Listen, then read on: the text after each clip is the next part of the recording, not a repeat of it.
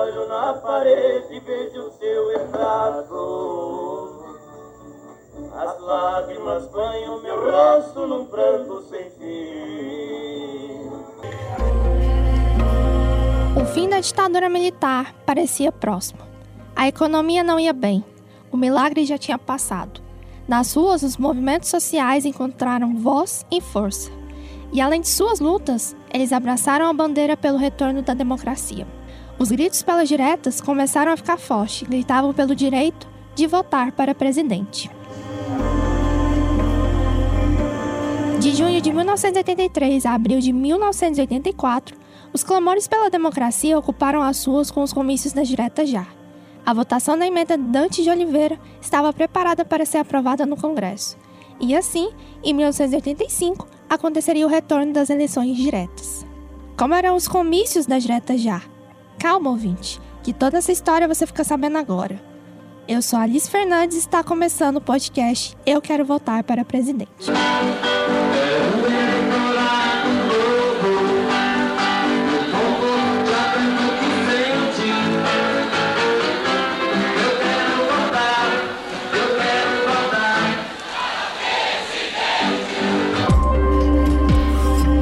O primeiro comício da campanha da Jeta Já aconteceu em Goiânia, no dia 15 de junho de 1983.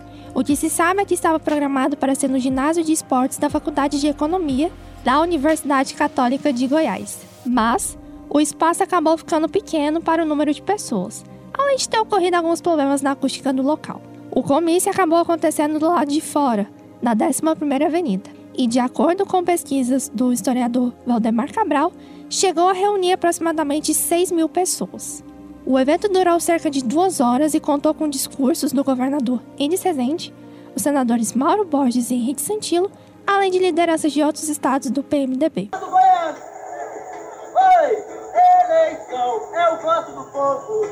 A campanha da Direta Já tomou forma a partir da realização dos comícios em 1983. O PMDB, por ser o maior partido da oposição, liderou as negociações planejando mobilizações até o dia da votação da emenda, em diversas capitais dos estados brasileiros e também cidades do interior. É bom ressaltar que a escolha de Goiânia para ser o pontapé inicial da campanha não foi por acaso. A capital de Goiás é mais próxima de Brasília, o que facilitaria o deslocamento dos parlamentares apoiadores.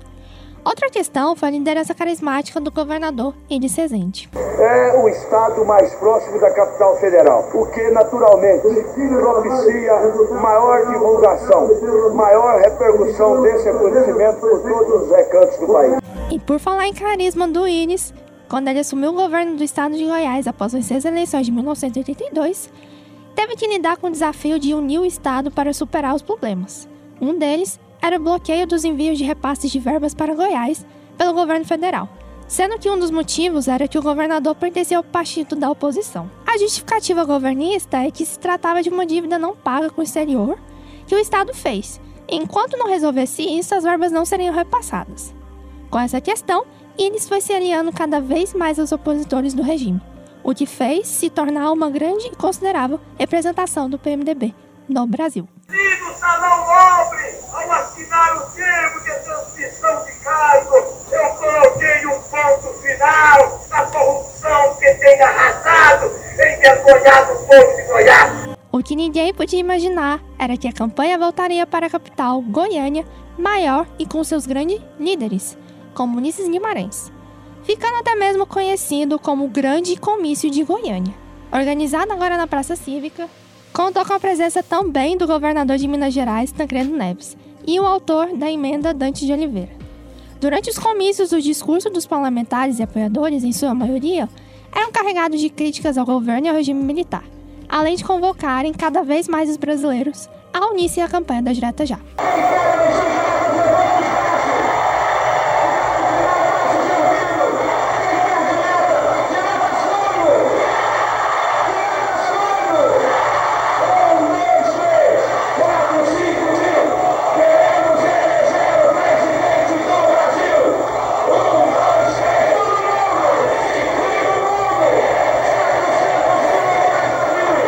Campanha avançou pelo país em grandes comícios e conquistou até mesmo o apoio de artistas nacionais.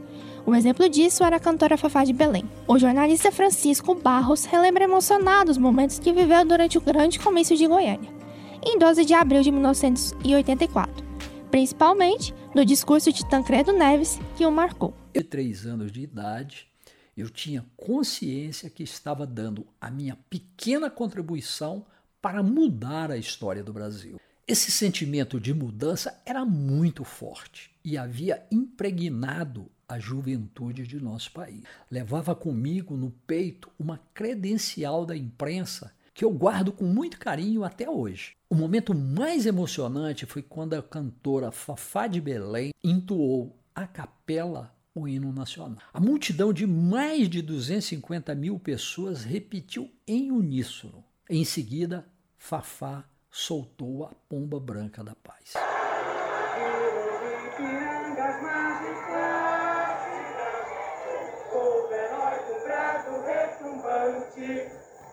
o sol da liberdade raios fúlgidos brilhou no céu da pátria nesse instante. Se o penhor nessa igualdade conseguimos conquistar com braços fortes em teu seio, ó liberdade, desafia o nosso peito à própria morte. Ó pátria amada, idolatrada, salve, salve. Um discurso marcante foi o de Tancredo Neves, então governador de Minas Gerais, que viria a ser eleito, mas não tomou posse, o primeiro presidente civil do Brasil após a ditadura militar. Que ele pronunciou ressoa no, nos meus ouvidos até hoje. Ele disse o seguinte: Meus irmãos de Goiás, eu nunca me dou conta se sou mineiro dentro de Goiás ou se sou goiano dentro de Minas Gerais. É que as divisas que nos separam são linhas convencionais porque elas não conseguem deter a torrente de afeto, de estima, de respeito e admiração. Outro discurso importante de ressaltar é do deputado Dante de Oliveira, o autor da emenda que propunha eleições à direta já. Companheiros brasileiros de Goiás, somos brasileiros unidos na construção de um novo tempo, de uma nova era e de um novo Brasil. Eleições diretas para presidente da República se estende por todo o país. E aqui em Goiás, ela ganha a cada dia novos elementos.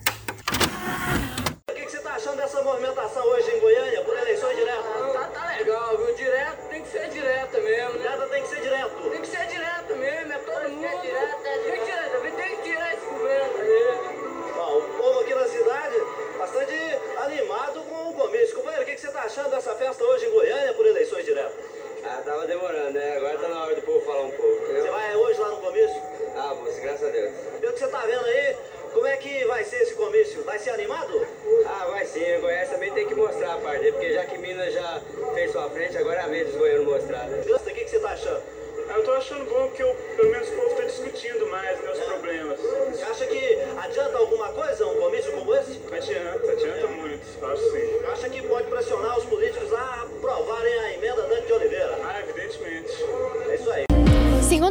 Pesquisa realizada pelo Instituto Guadalupe em 1984, aproximadamente 90% dos brasileiros aprovavam a direta já, contra 63% em 1981, 74% em janeiro e 80% em junho de 1983, quando foi lançada a campanha.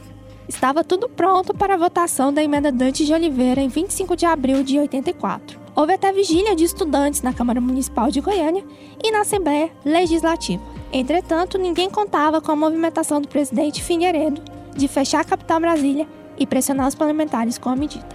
Será que a votação conseguiu passar no Congresso?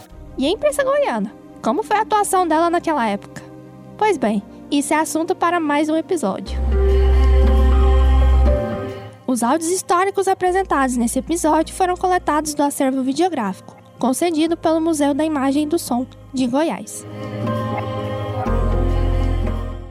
Podcast Eu Quero Voltar para Presidente é dividido em cinco episódios, tendo apresentação, produção e roteiro feitos por mim, Alice Fernandes. E foi apresentado como trabalho de conclusão do curso de jornalismo do Centro Universitário Alves Faria, do primeiro semestre de 2021. sob a orientação da professora Rafaela Ferro e com trabalhos técnicos de Daniel Martins.